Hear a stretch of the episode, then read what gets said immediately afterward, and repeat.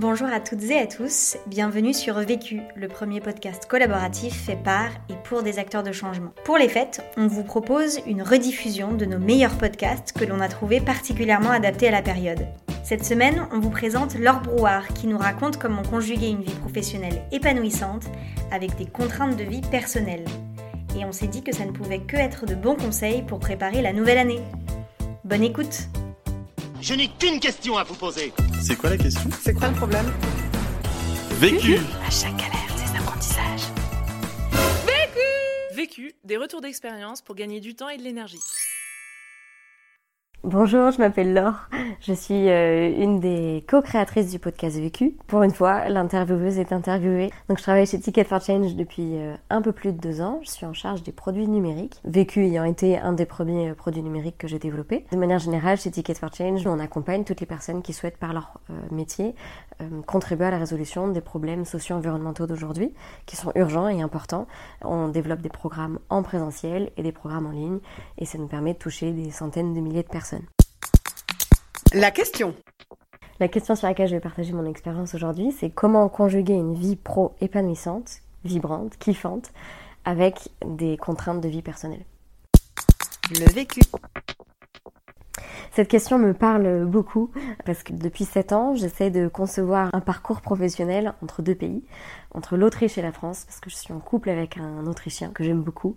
Donc voilà, pas toujours évident de combiner des aspirations professionnelles avec des aspirations personnelles euh, pour être heureux, tout simplement. Pendant plusieurs années, j'ai jonglé entre l'Autriche et la France, notamment avec un premier job en charge pendant 3 ans du marché français chez Runtastic, cette application de course à pied. Et euh, maintenant, je travaille chez Ticket for Change. Et puis, je repars euh, bientôt, d'ici quelques mois, à nouveau à Vienne pour ouvrir un nouveau chapitre, mais toujours en lien avec mes aspirations. Premier apprentissage.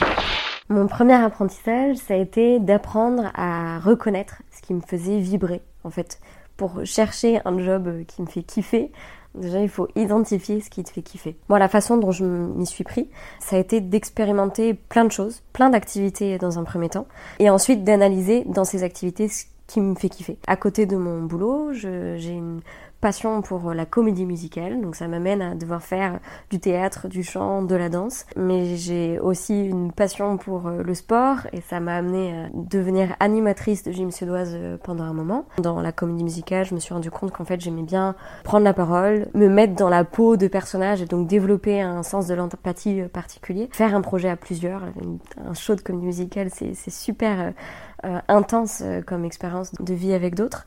Et la gym suédoise, ça m'a fait comprendre que j'aimais beaucoup animer et que j'avais peut-être un talent à transmettre de l'énergie à d'autres. Pour moi, c'est vraiment une piste importante d'aller faire des activités en dehors de, son, travail pour aller découvrir, apprendre à se connaître en, faisant d'autres choses. Et après, ce qui est hyper important, c'est de digérer en fait euh, ces informations. Donc, j'aime bien être extrêmement euh, active, faire plein de choses, euh, mais c'est aussi hyper important de prendre soin, d'avoir des moments de pause pour être en capacité de se dire, ok, en fait, dans tout ce que j'ai fait là, j'ai kiffé. Pourquoi? Et moi, il y a des moments particulièrement forts euh, qui m'aident à faire ça. C'est des moments de marche. Donc, euh, j'adore marcher, rentrer du boulot, euh, prendre une heure pour digérer ma journée, pour, pour, pour identifier les trucs qui m'ont que, que j'ai particulièrement aimé faire ou pas aimé faire. Ça ça donne aussi beaucoup d'indices. Et puis il y a un autre truc euh, qui vraiment depuis que je suis euh, petite euh, j'ai toujours aimé faire c'est prendre le bus et m'asseoir près de la fenêtre. Parce que c'est des moments où en fait en regardant dehors je sais pas j'arrive à digérer les infos et, à toucher du doigt des choses qui m'inspirent particulièrement depuis que je suis Ticket for Change, on nous fait faire notre Ikigai. Et ça, c'est une autre méthode qui est vraiment euh, géniale, qui est un exercice d'analyse de ces moments de flow. Donc un moment de flow, c'est un moment où on se sent particulièrement en train de kiffer ce qu'on est en train de faire. On se sent vibrer de l'intérieur et c'est une sensation euh, corporelle euh, très très particulière. Et en même temps, on est plutôt bon dans ce qu'on fait. Plutôt bon, ça veut dire que ce qu'on est en train de faire nous donne de l'énergie plus que ça nous en demande. Et donc en analysant des moments très concrets de flow qu'on peut avoir dans sa vie, ça nous aide après à définir, ok, dans ce cas-là, euh, dans ces moments-là, je suis dans une zone euh, que j'aime particulièrement. Moi, un exemple de moment de flow, euh, pour moi, c'est par exemple d'avoir fait les interviews vécues. Quand on fait un interview vécu, il y a toujours un moment de brief où on prépare l'interview avec la personne interviewée pour aller essayer de révéler dans l'histoire de quelqu'un des apprentissages. Et ça, c'est quelque chose que j'aime beaucoup faire. Interviewer, poser des questions. Que tout le monde me dit que je suis une folle des questions, mais j'adore poser des questions. Et donc, identifier des moments de flow comme ça permet après de mettre des mots sur des moments particulièrement euh, qualitatifs pour soi. Donc, c'est là-dedans, en fait, c'est en faisant ces choses-là que j'ai réussi à comprendre que, effectivement, j'aimais prendre la parole, animer, transmettre de l'énergie, convaincre, m'engager, toutes ces choses-là. Deuxième apprentissage. Mon deuxième apprentissage, c'est de définir ses priorités, ce qui n'est pas une chose facile, et son environnement d'épanouissement. Définir ses priorités, en fait, c'est définir quels sont les critères qui sont hyper importants pour soi pour permettre un épanouissement dans un, dans un job.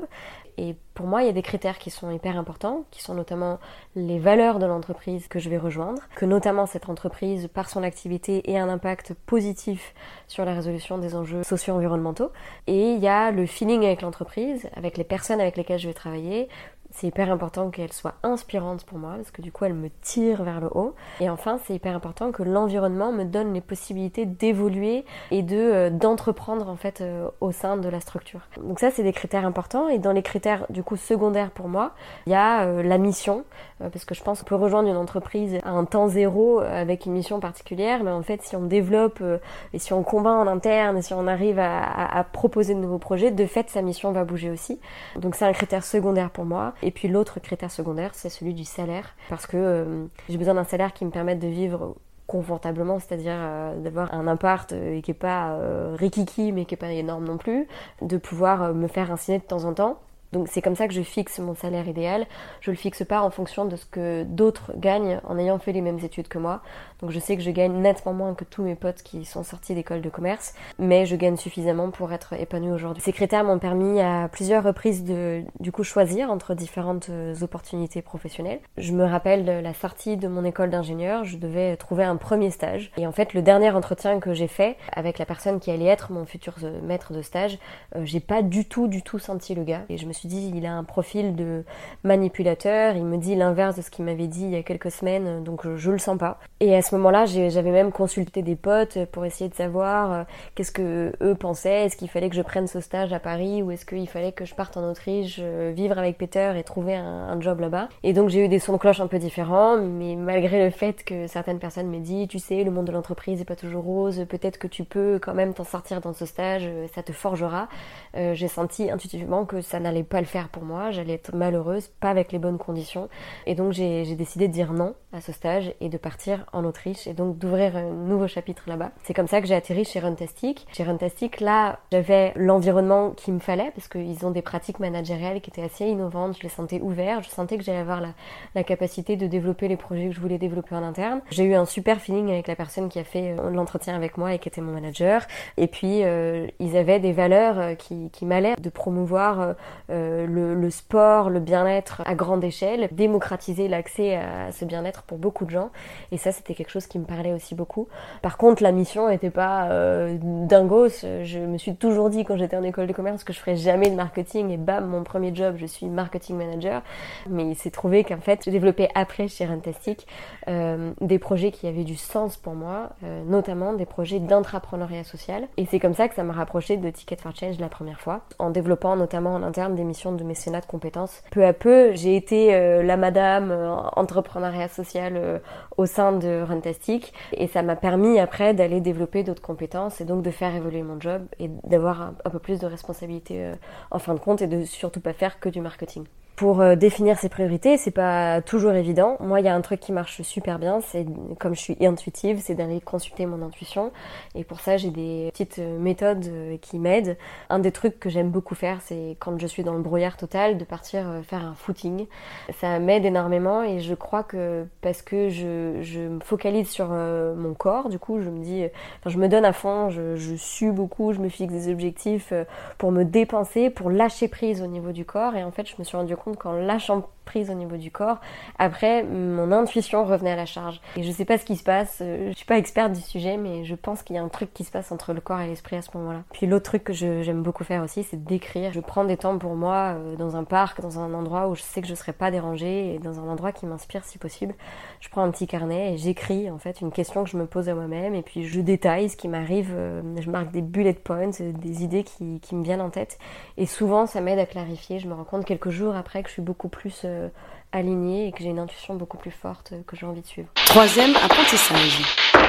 Mon troisième apprentissage, c'est de ne pas chercher le job parfait, mais de le créer où que je sois. Ça m'est arrivé du coup à plusieurs reprises de devoir inventer un truc pour dépasser des, des, contraintes. Quand euh, j'étais en école de commerce, je devais faire un stage de césure. Normalement, c'est un an qu'on doit faire dans des grandes entreprises.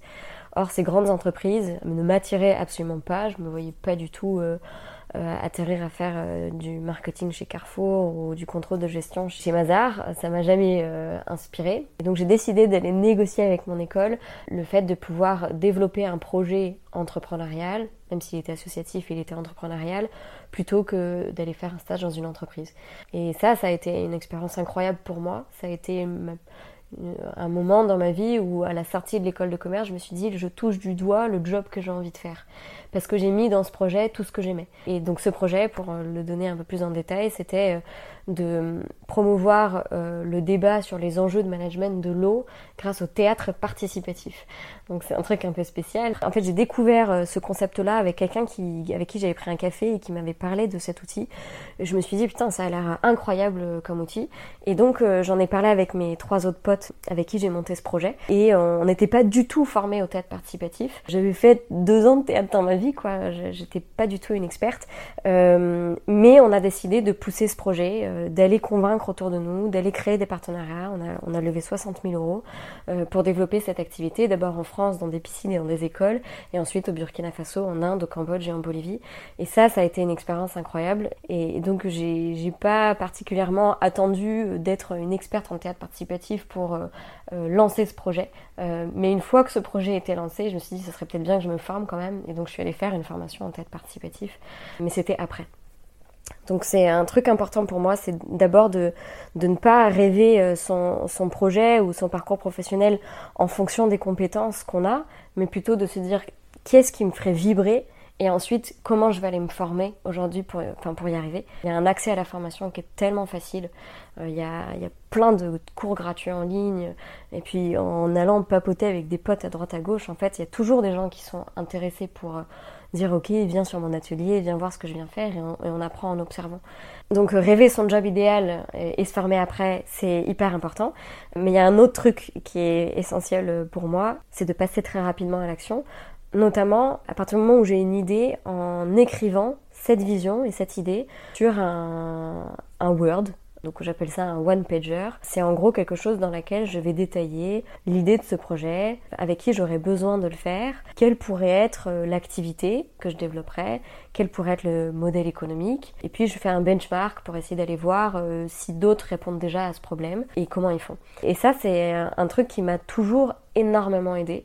Donc ça m'a aidé au moment où j'ai développé cette association euh, quand je faisais mon année de césure. Ça m'a aidé au moment où je devais présenter des projets entrepreneuriaux chez Runtastic. Et ça m'aide aujourd'hui euh, parce que je, je, sais que je vais entamer un nouveau chapitre à, Vienne d'ici euh, dix mois. Et j'aime tellement ce que je fais aujourd'hui chez Ticket for Change, j'aime tellement la vision qu'on porte que c'est pas quelque chose que je veux laisser tomber. Donc ça fait depuis quelques mois que je me pose la question, ok, comment je pourrais combiner, comment est-ce que je peux emporter avec moi dans mes bagages une partie de Ticket for Change et inventer un truc là-bas. Depuis quelques mois que j'ai réfléchi, j'ai des nouvelles idées qui me sont venues en tête et j'ai formalisé sur un one-pager euh, ce que j'aimerais faire là-bas. Ce one-pager m'aide à m'enthousiasmer pour aller développer ce projet là-bas. Quatrième apprentissage. Mon dernier apprentissage, et je crois que c'est mon plus précieux euh, à mes yeux, c'est de ne pas remettre en cause une décision courageuse. Et quand on essaie de conjuguer euh, une vie pro, une vie perso entre deux pays, très souvent, moi j'ai été amenée à devoir lâcher un truc dans un pays euh, parce que mon conjoint a besoin qu'on bouge. Et donc reconstruire quelque chose ailleurs. C'est le cas en ce moment. On est à Paris avec Peter depuis trois ans déjà.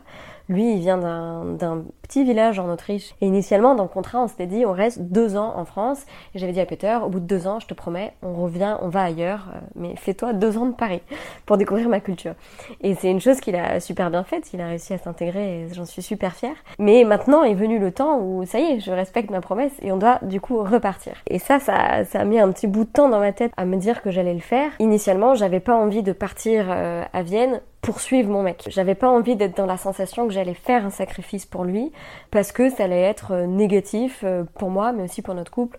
Bref, j'avais pas envie d'avoir cette sensation de faire un sacrifice. Et donc euh, il y a un jour bien particulier où j'ai pris la décision qu'on allait partir et à partir de ce moment-là de ne plus considérer ça comme un sacrifice, mais de tout faire en sorte pour que ça devienne une super opportunité pour moi de me réinventer. Et ce moment précis, je me rappelle, ça faisait quelques mois qu'on se posait des questions avec Peter, ok, où est-ce qu'on a envie d'aller vivre? Est-ce que ça va être Vienne? Est-ce que ça va être Stuttgart? Parce que c'est pas trop loin de Paris. Enfin, c'était un bordel, on n'arrivait pas à prendre une décision. Et un jour, en allant faire une balade en vélo euh, et en revenant dans l'RER, il me pose la question, est-ce que tu te sens épanoui dans ta vie? Et Moi, je lui dis, bah oui. Je pose des questions, et toi? Et il me dit, bah non. Et en fait, ça a été pour moi un déclic euh, absolu de me dire, ok, mais alors, euh, en fait, ma prio, c'est quoi? Ma prio, c'est quand même d'être heureuse dans ma vie avec lui, de continuer à construire quelque chose avec lui. Et je me suis dit, bon, bah, dans ce cas-là, il va falloir que je, que je transforme euh, cette, cette impression de sacrifice en une super opportunité. Et dès le lendemain, j'ai dit à Ticket for Change qu'on allait partir.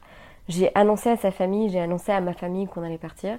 J'ai fait en sorte qu'en fait la décision soit prise et même partagée avec d'autres pour que ce soit dans le marbre. Et travailler par contre pour que ça devienne une opportunité géniale. Dans les conditions qu'on a, sur lesquelles on s'est mis d'accord avec euh, Peter, il y avait le fait qu'on prenne cette décision un an à l'avance. C'est-à-dire que le jour où on a pris la décision, je dis j'ai besoin d'un an pour euh, envisager quel pourrait être mon futur professionnel là-bas. Et lui m'a fait un cadeau en me disant euh, Laure, on part là-bas, mais dès que toi tu te sentiras pas bien là-bas, je te donnerai la possibilité qu'on revienne à Paris. Et ça, ça a été euh, incroyable pour moi d'avoir cette condition en plus, euh, parce que j'y pars en toute liberté et maintenant j'ai plus l'impression d'y partir pour lui, mais pour moi. Je suis en contact avec plein de gens localement et j'ai cette nouvelle idée de projet que j'ai envie de développer, dont je commence à parler chez Ticket et euh, je, je, je, pense que les choses vont s'aligner et que tout va bien se passer au final. Il y a une phrase que j'adore qui vient dans des podcasts de Clotilde Dusselier qui s'appelle Change ma vie, qui dit la, la, cause est dans le futur. Et donc dans des moments où, où, où c'est pas facile de prendre une décision parce qu'on se dit mais ah, ça ça franchement, ça me saoule que ce truc-là se passe comme ça. C'est plus tard qu'en fait on découvre pourquoi c'était important pour toi d'accuser le coup et de continuer et, de, et, de, et de prendre cette décision. Pour moi, c'est super important de faire en sorte que quel que soit le chemin que je choisis, ça devienne le bon pour moi. Parce qu'en fait, on ne sait jamais quel est le bon chemin pour soi.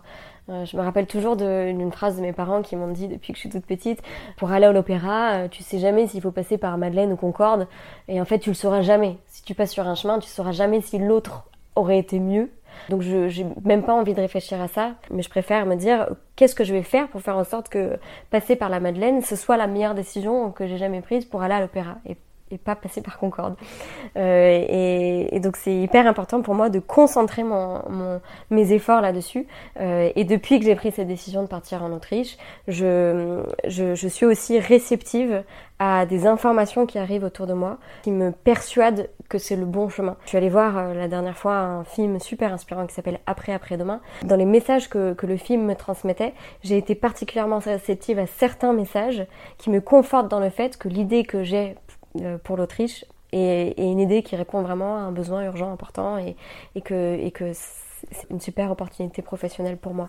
Donc euh, voilà, j'aime bien, j'aime bien mettre euh, toute mon énergie sur un chemin bien défini et surtout pas revenir sur une décision qui a été courageuse dans le sens où ça m'a demandé un effort de passer de cette perception je suis en train de faire un sacrifice à cette perception je suis en train de faire quelque chose qui va être super bien pour moi et pour mon couple. Et je me suis souvent rendu compte que quand on prenait une décision courageuse, souvent l'univers était super sympa avec soi après et t'offrait sur un plateau des trucs où tu dis mais c'est incroyable que ça m'arrive. Et cette décision courageuse, euh, c'est exactement ce qui s'est passé pour moi il y a plusieurs années. Quand j'ai décidé de laisser tomber ce stage en France parce que je sentais pas le mec, euh, que j'ai décidé de dire à Peter ok j'arrive en Autriche et là en fait le lendemain Peter euh, croise un gars qui travaille chez Runtastic qui lui dit tu sais on cherche des personnes francophones euh, dans l'équipe. Est-ce que ça intéresserait pas ta, ta, copine? Peter me met en contact. J'arrive sur le site de Runtastic et bam la première offre était une offre du jour même qui recherchait quelqu'un responsable du marché français. Et ça, c'était incroyable. Je me suis dit, mais c'est pas possible dans ce petit village tout paumé là, dans cette ville sur laquelle il y a aucune, euh, il y, a rien qui paraissait évident. J'ai l'offre du siècle qui arrive en face de moi. Et euh, je crois qu'il y a un terme derrière, ça s'appelle un peu la synchronicité. Euh, prendre des décisions courageuses et en fait, bah, dans les jours qui arrivent, il y a une opportunité incroyable qui peut arriver sous les yeux et là, faut la prendre. Donc voilà, je suis, je suis assez euh, adepte de ces décisions courageuses parce que finalement, il y a des coups de pouce qui arrivent après. Conseil Pour gagner du temps. Mon conseil pour gagner du temps, c'est d'être dans les bonnes dispositions quand je dois faire quelque chose. Euh, et donc, euh, si je sens que je suis à un moment où je dois produire un truc un peu créatif euh, ou même un truc un peu relou, euh, mais que je viens de me faire euh, trois heures de travail ou que j'ai qu'une envie, c'est de, de bouger parce que j'ai un surplus d'énergie en moi, je préfère aller prendre l'air, faire un footing, faire autre chose en fait et attendre d'être dans des dispositions qui sont bonnes pour pouvoir me remettre à travailler parce que là du coup j'ai une concentration qui est beaucoup plus forte. Donc euh, le footing pour moi c'est c'est incroyable pour euh, mettre mon corps au calme et être dans des bonnes dispositions pour être concentré. Conseil Pour gagner de l'énergie Pour gagner de l'énergie, ma recette à moi, c'est euh, de faire euh, de la comédie musicale.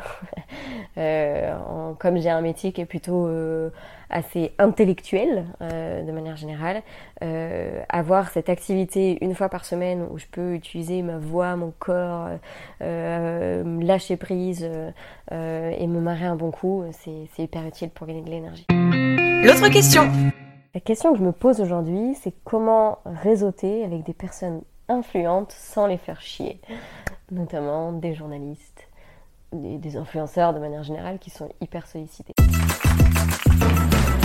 Vu Vécu. Vaincu Pour plus de vécu, clique vécu.org Je voulais te dire, euh, tu sais, on, on a tous nos petits problèmes. Vécu. Buy ticket for change